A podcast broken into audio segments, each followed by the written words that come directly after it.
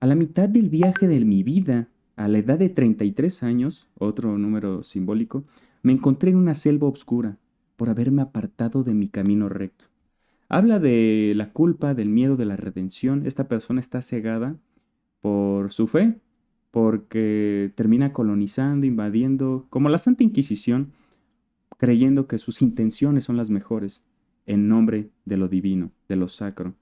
Entonces, pues tiene actos tiránicos, entonces él entra al infierno diciendo, yo salvaguardo la fe de Dios en la tierra. Yo no, yo no podría estar aquí. Entonces dice, ay, cuán penoso me sería decir lo salvaje y áspera y espesa que era esta selva, cuyo recuerdo renueva mi pavor, pavor tan amargo que la muerte ni lo es tanto. O sea,